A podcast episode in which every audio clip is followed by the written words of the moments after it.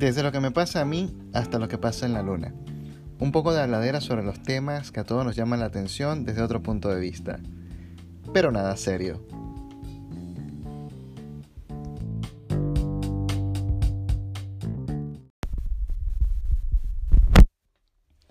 Hoy les quiero hablar de Cristina Koch. Eh, Cristina Koch es una astronauta que estuvo 328 días en órbita, estuvo 328 días en el espacio y se convirtió en la primera mujer caminante, bueno, la primera mujer que hace una caminata espacial, eh, acompañada de su compañera astronauta también, Jessica Meir, eh, una caminata que se extendió hasta por 7 horas. en números, Cristina Koch realizó 5.248 órbitas a la Tierra, eh, lo que sería un equivalente a 291 viajes de ida y vuelta de la Tierra a la Luna, es la distancia más o menos, ¿no? Em, Cristina volvió a la Tierra, obviamente no lo hizo sola, volvió acompañada de dos colegas astronautas, un italiano y uno ruso, eh, que como este podcast no es nada serio, se me olvidaron los nombres, no los anoté. Pero Cristina volvió a bordo de la nave Soyuz MS-13 en el mes de febrero del año 2020. Entonces yo me imagino, yo, yo me pongo a pensar un poco sobre cómo estaba el mundo cuando Cristina se fue y cómo está el mundo ahora que volvió.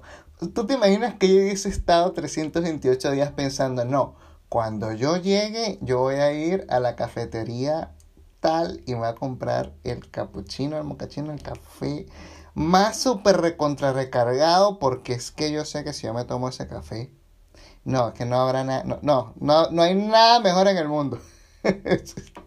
y cuando llegas, mira, mira, vamos, vamos para, vamos para la cafetería para pa, el café, la vaina y tal.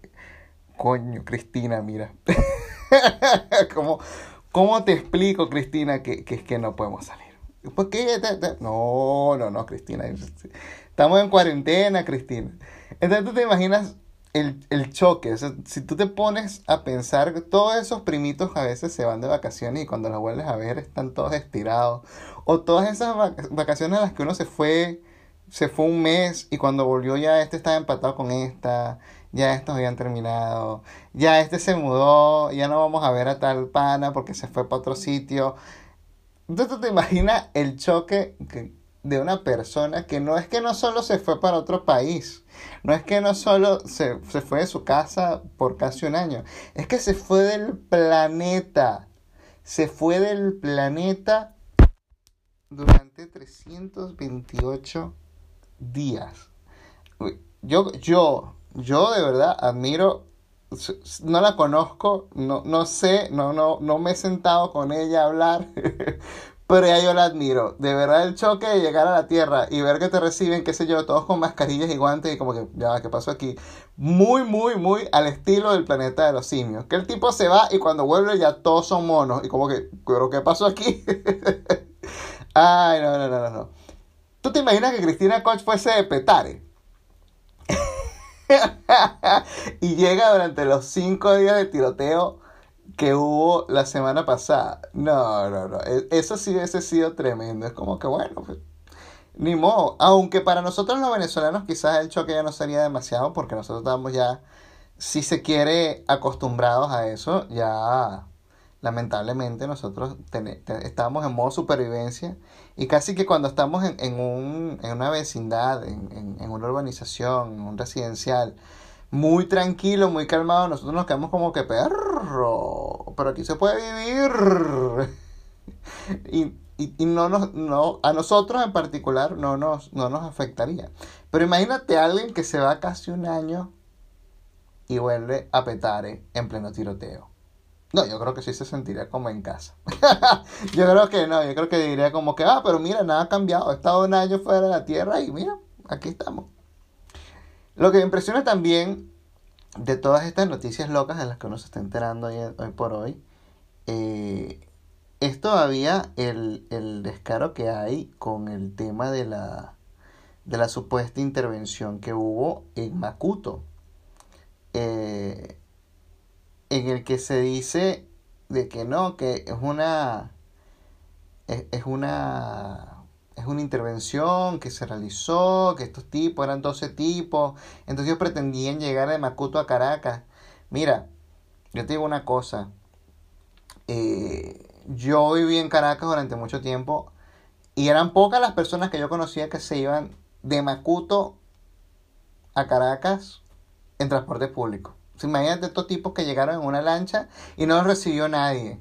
Que según los recibió un pescador con un chopo y ese pescador eh, ya los detuvo a los dos. O sea, los apuntó con un chopo y, ya, no sé, Fishman.